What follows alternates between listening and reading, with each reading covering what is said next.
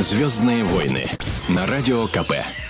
Друзья мои, ну вы понимаете, что 1 апреля все должно быть немножко по-другому, поэтому хочется начать с высказывания Дмитрия Медведева, премьер-министра Российской Федерации, который в своем твиттере сегодня опубликовал такую фразу «Мало обладать остроумием, нужно еще уметь избегать его последствий». И убежал.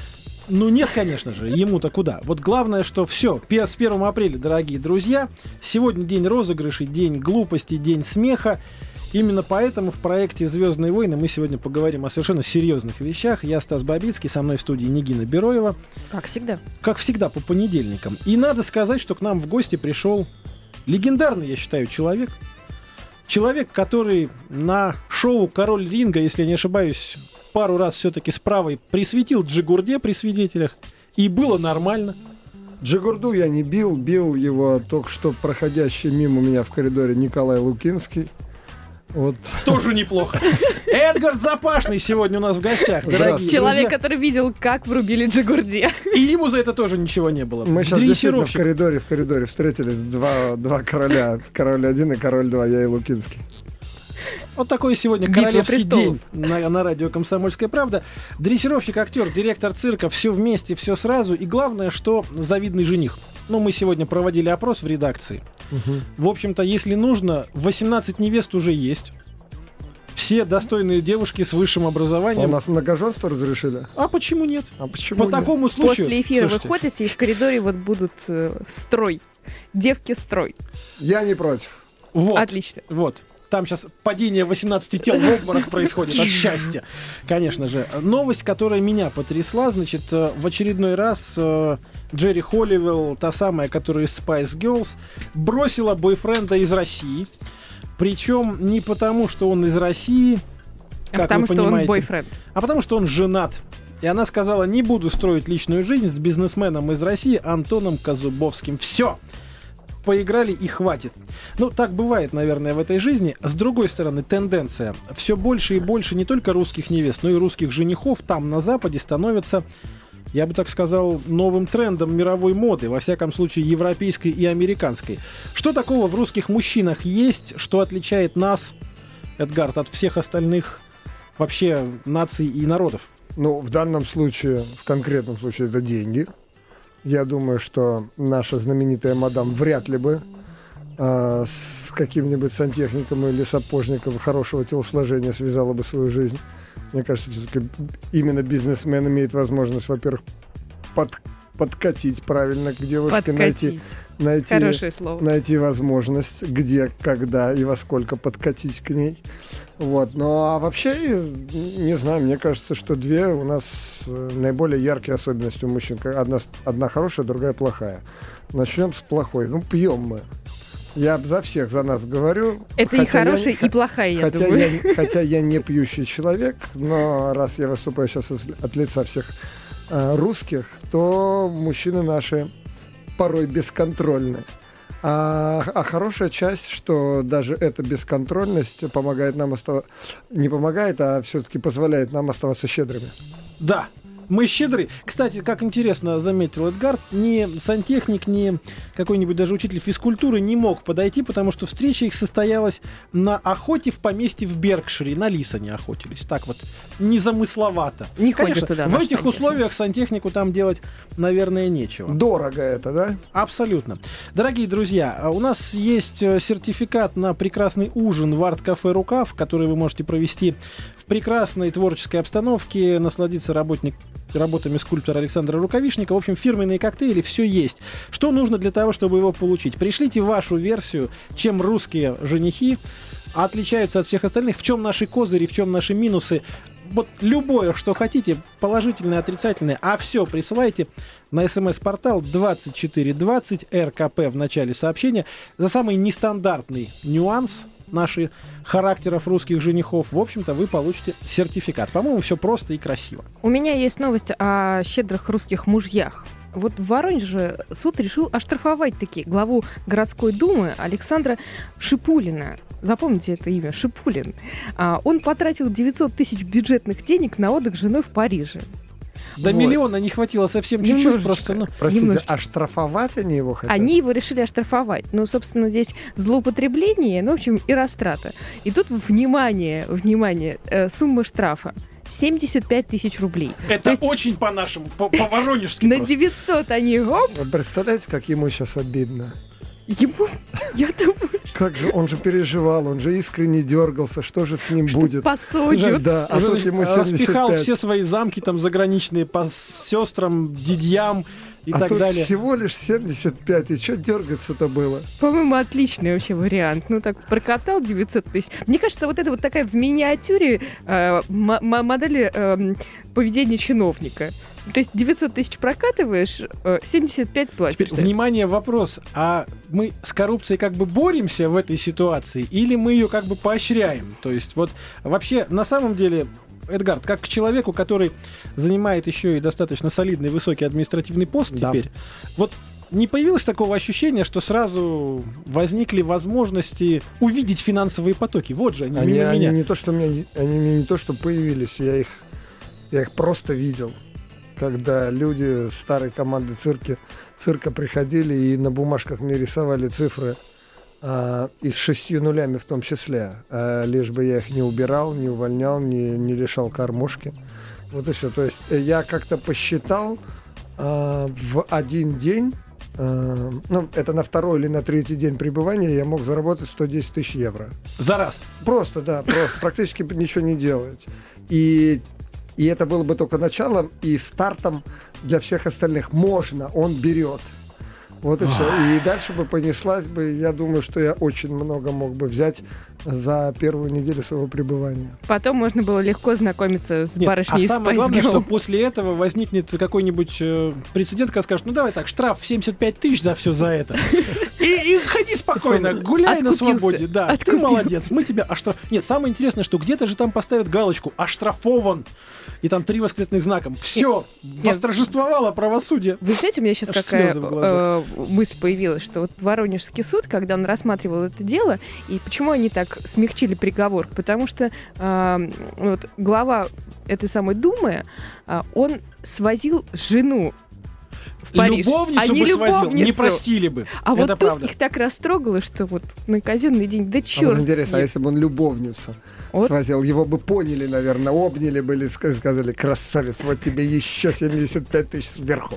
Мы скинемся всем судом присяжных. Самое интересное, что не только у нас такое с депутатами происходит. Вот в Испании, казалось бы, демократичная страна, все в порядке у них там.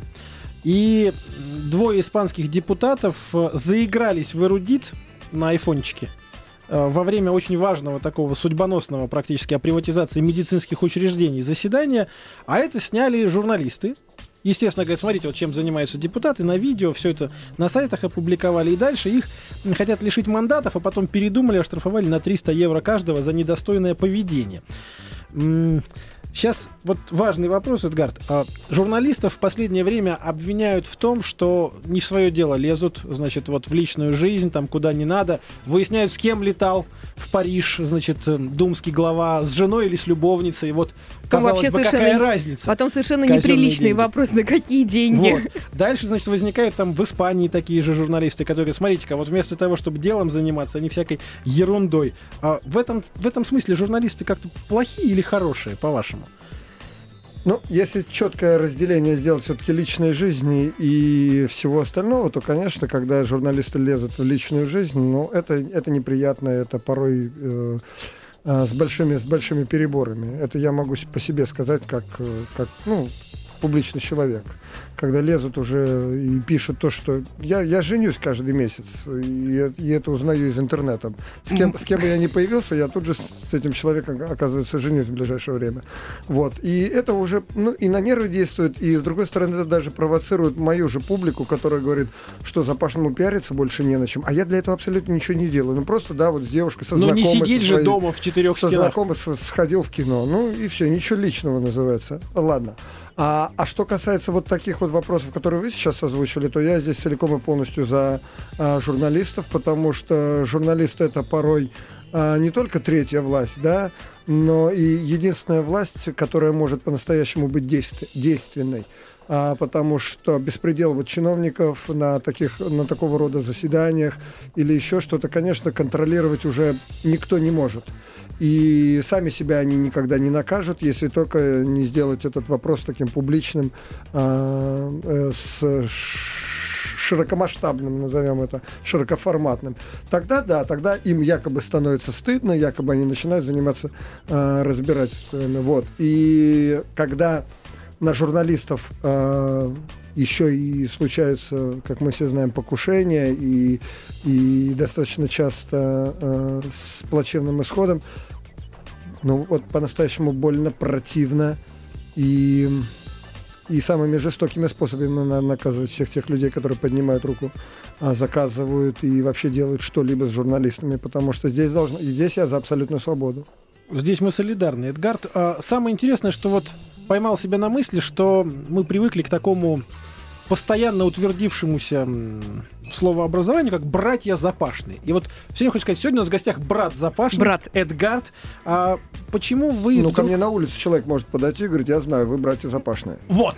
Вот а, скажите, пожалуйста, действительно ли вы со Скольдом проводите огромное количество времени вместе, или это такой стереотип, который, ну, знаете, вот вы взрослые люди, у каждого свои интересы, вот, допустим, Аскольд на КВН, а Эдгард на футбол, например. Нет, и такое тоже бывает. Но вот мы с ним рас, расстались два часа назад. Он в цирке до сих пор, наверное, все еще работает художественным руководителем.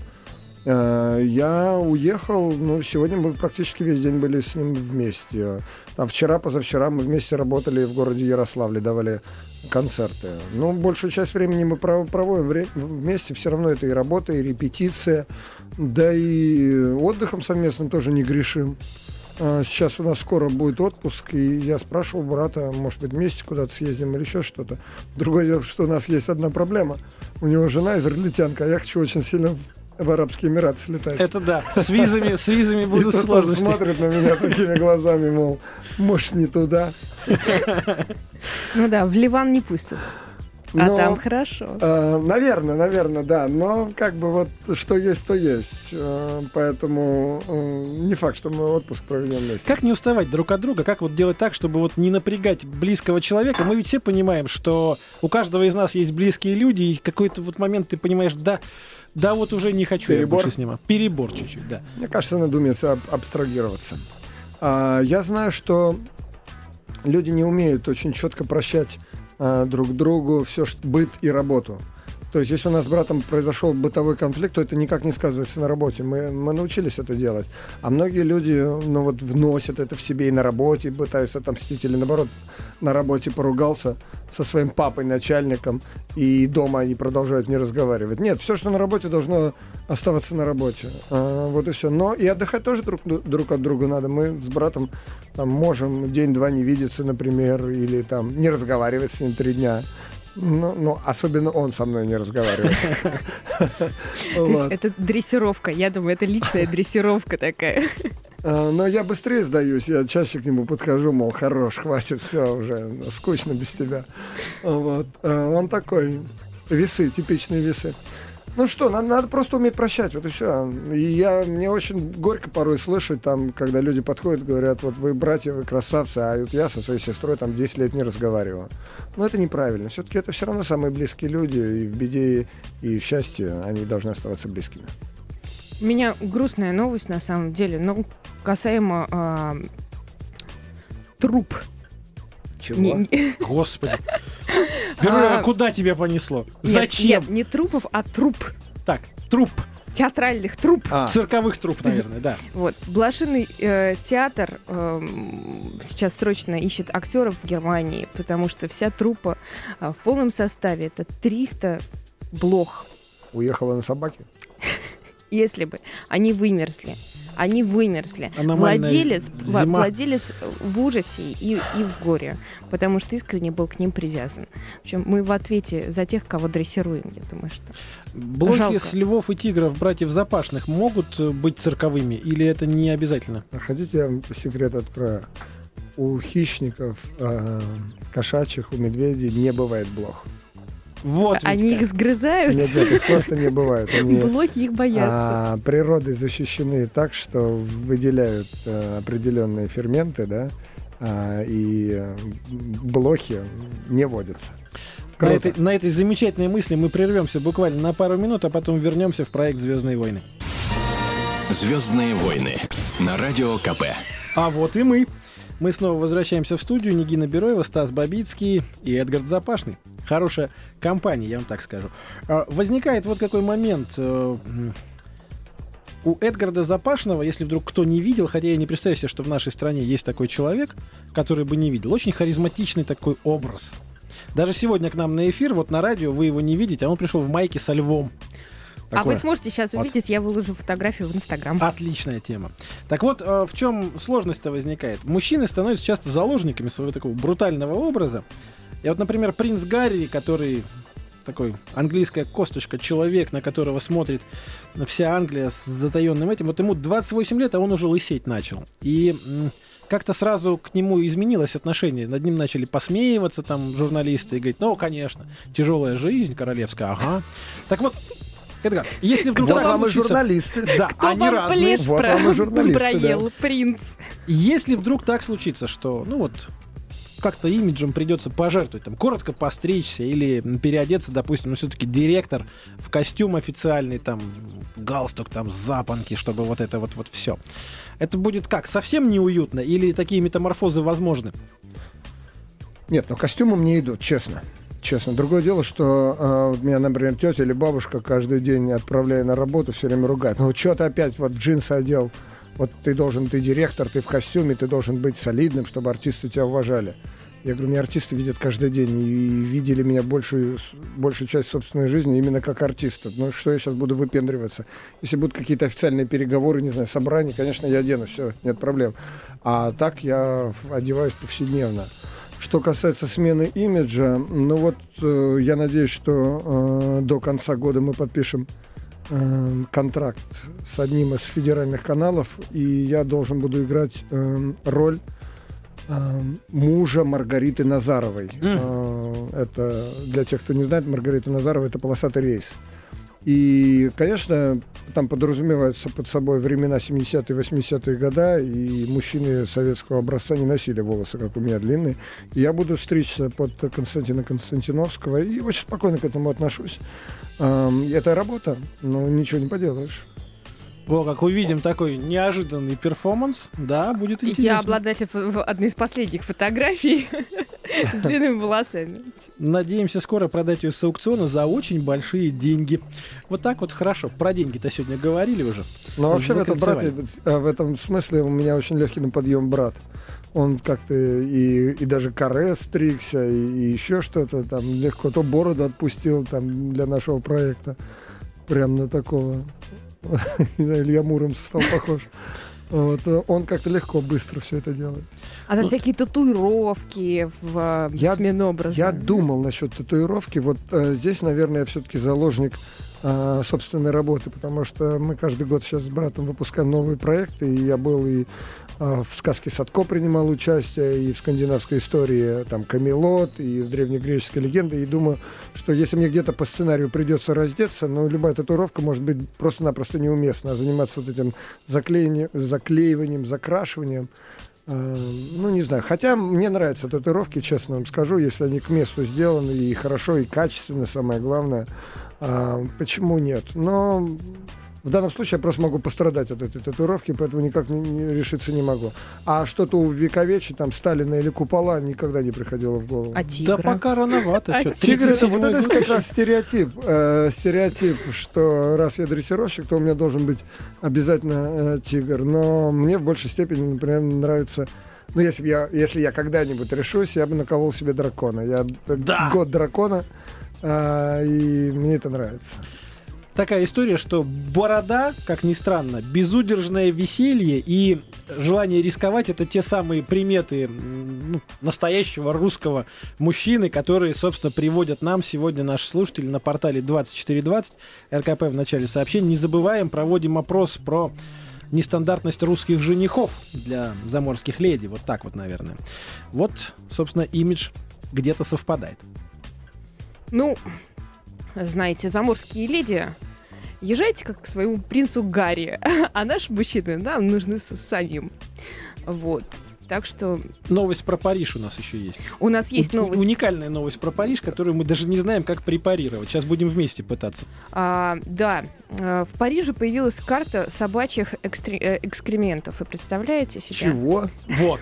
Ну, то есть, когда выходишь по весне, и вот все тает, и вдруг, Вот допустим, кто-то Там увидел, где-то в и сразу, Тюлери. сразу на айфончике раз, и говорит, вот здесь вот дворники должны прийти срочно убрать. Опс, и и дворники отметили. приходят и убирают.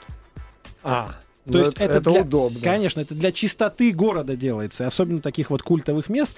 Но это говорит нам о том, что в Париже та же проблема. То есть э, владельцы собак никогда за своими, значит, питомцами не следят на улице. Следят Делают в вид, Англии. что, а нет, мы не видим, ага, не видим. Да Как вообще я бороться? вам честно скажу, вот я никогда это не понимал, вот богатые страны заставляют людей там убирать за собственными собаками. Наверное, чтобы а, приучить или воспитать э, человека, или в какой-то степени наказать его за то, что вот собака сходила ему. Ну неужели трудно держать штат из двух-трех человек, которые будут э, там в течение дня постоянно убирать с совочками?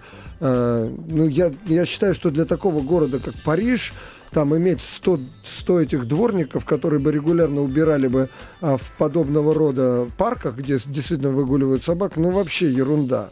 Мел- мелочь называется приятно, чем бабушка 60-летняя нагибается и не знает, куда потом это отнести, все. Ну, не знаю, мне кажется, это какое-то неправильное даже унижение. Когда молодой человек, там, э, плевать, э, справится, а когда это действительно пожилая пара, ну да, ну вот собачка сходила, и вот они теперь мучаются с этими пакетиками, не знают, куда отнести. Ну, неужели Париж себе, бог с ним, с нашим а, городом, мы, наверное, нищие, хотя самый дорогой город в мире. Я бы все-таки это положил бы на местные власти, серьезно. Вот был бы я мэром большого крупного города, я бы все-таки решал вопрос именно так. А это А хорошая мы политическая вам- программа. В Давайте мэры. мы вас в мэры. а? Это Запашного. Запашного в президенты. Нет, сначала в мэра. Сначала в Давайте мэры. так, стоп. Давайте Президент у нас есть. С президентом все в порядке. Ближайшие лет пять точно. Ни- никаких вариантов. Ну, а в мэры Как можно. раз человек побудет мэром, Нет, а это потом знаете как? оп, Это сегодня начнешь, а через 20 лет случится. Вот и все. Я не говорю, что на следующие выборы. Мы и согласны. там Тогда уже жениться, понимаете, первая А вы, леди бы хотели, а вы бы хотели бы быть мэром города? И какого? Давайте честно.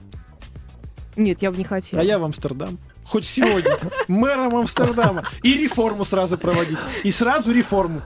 Все запретить. Все сразу. запретить, конечно. Ну, а потом разрешить немножко. Потом разрешить. Мне просто интересно, что парижане вот на эту интерактивную карту явно на разработку столько денег вбухали, что за эти деньги можно было м, 50 э, гастарбайтеров из Таджикистана привести, и они бы спокойно в течение круглые сутки убирали бы все. Почему у нас так не получается, я тоже Слушайте, не понимаю. а ну да неправда, ладно. Стась, потому что неправда. Разработала эту программку студентка. Вот А, у нее такой вот, тогда всё понимаешь, понятно. это юные таланты. И она разработала вот эту программу для смартфона. Вот, чтобы а, не только гостям Парижа Париж нравился, но и самим парижанам. Хотя, мне кажется, Париж, вот если ты полюбил Париж, ты уже не видишь ничего под ногами, что там валяется. Вот. Ты просто смотришь, например, в парке Тюлери, ты смотришь на статуи. А в Булонском лесу на совсем других людей. И тоже Тоже приятно. смотришь. Я, кстати, недавно специально ездил в Булонский лес, именно посмотреть на других людей. Четыре раза до этого был в Париже и никогда не был в Булонском лесу. А Булонский лес мне известен по фильму «Код да Винчи». Сказал водителю, прокати меня. Ох, как он посмотрел на него. говорит, Опа! Эти, о, эти русские, подумал он. Да. Про здоровый образ жизни хочется поговорить, наверное, потому что Эдгард Запашный, кроме всего прочего, в прекрасной физической форме, что неоднократно подтверждал, да иначе и нельзя. Все-таки такой бизнес, такое дело, без этого невозможно. Вот говорят, что есть статистика, соль убивает больше двух миллионов человек в год потому что является причиной огромного количества болезней, да и сама по себе вредна, даже вреднее, чем сахар. Вот так признали ученые. А, Что по этому поводу? Какие собственные приемы есть для того, чтобы вот здоровое питание, здоровый образ жизни? Слушайте, у меня такое ощущение, как будто вы мою личную жизнь последнюю неделю а, изучали, потому что у меня бабушка именно последнюю неделю отбирает у меня солонку. Где-то прочитала это про соль. У меня, у меня бабушки... У меня бабушке 86 лет, в здравом уме, в здравой памяти, читает все подряд. Начиталась, начиталась. Только я к солонке, я салат люблю, помидоры, огурцы. Она, и только она раз у меня, я говорю, бабуля, что? Она говорит, это плохо, умирают люди, соль нельзя, соль нельзя. Серьезно. Я не знаю, я против э, того, чтобы люди умирали, но салат без соли это невкусно. Приходите к нам, мы вас будем кормить салатом с солью. А заменителя ведь соли нету, да, до сих Нет, пор? Сахар- есть заменитель сахар- сахара, а с солью не А, получается. Солью соли нет. не помню. Ну, потом ну, 2 миллиона. Я не знаю, это много или мало, кстати, вот Ну, в для масштабах. китайцев вообще как бы... Капли в море. Да. Мы были, кстати, в Китае и едем э, в очередной э, город нашего турне. И глав, генеральный менеджер говорит, «А, город небольшой, мы там дадим всего два представления. Мы говорим, небольшой это сколько? Он говорит, 6 миллионов. Отличный небольшой городок. Деревушка. Петербург. Два. Деревушечка. Да, И всего два представления. очень здорово.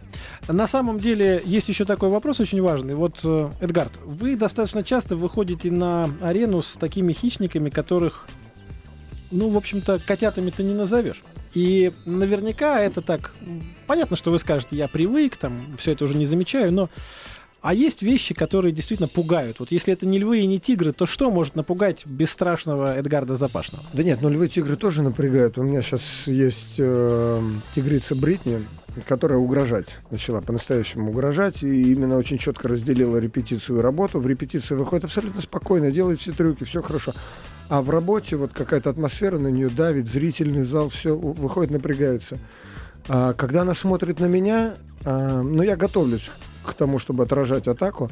А вот когда она один на один с братом остается, и я, так сказать, в зоне э, недосягаемости их или стратегически неправильно, например, она за братом стоит, то есть брат здесь, я не смогу пересечь ей путь, мне страшно становится. Я думаю, вот не дай бог она сейчас прыгнет на моего брата. Вот по-настоящему страшно становится, не, не лукавлю. Думаю, ведь я же не успею, просто не успею. А и бывали всё. случаи какие-то такие, прям Ну, на вот грани, у, на у грани? брата шрам на лице, э, есть тигрица его ударила. А однажды я брату, опять же, в прямом смысле этого слова, э, спас жизнь. На него прыгнул тигр. Брат на отскоке э, упал, тигр не долетел, вот следующий, э, следующий прыжок уже мог лежать на моем брате. И как-то я так очень э, лихо встрял между ними. Прям вот как появился, не знаю. И тем самым отпугнул тигра. А брат уже лежал на лопатках.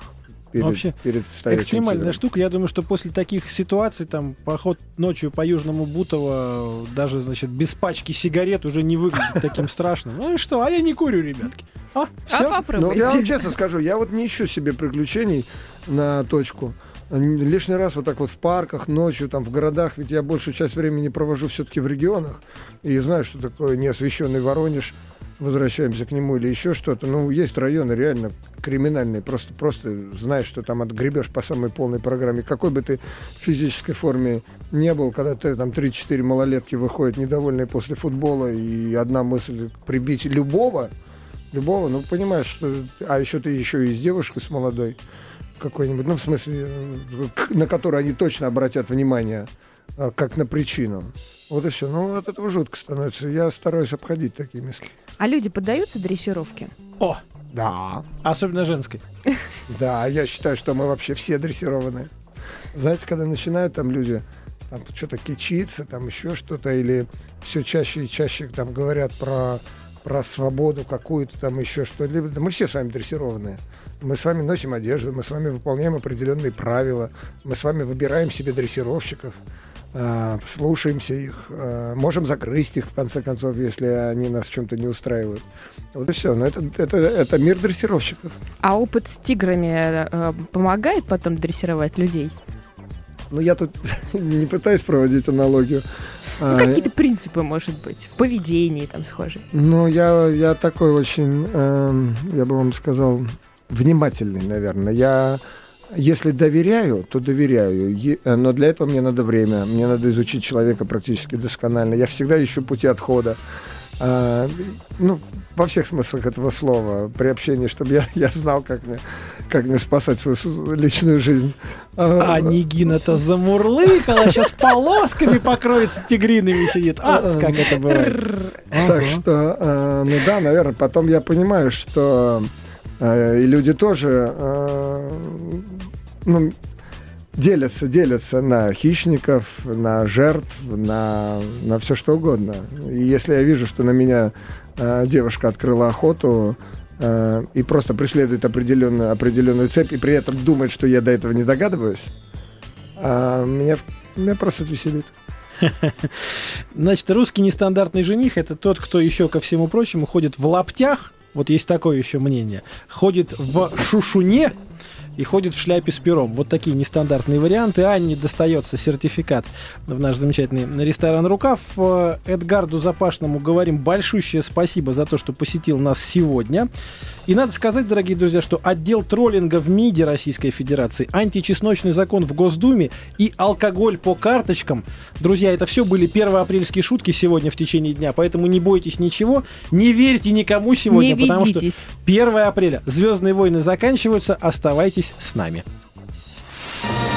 Звездные войны на Радио КП.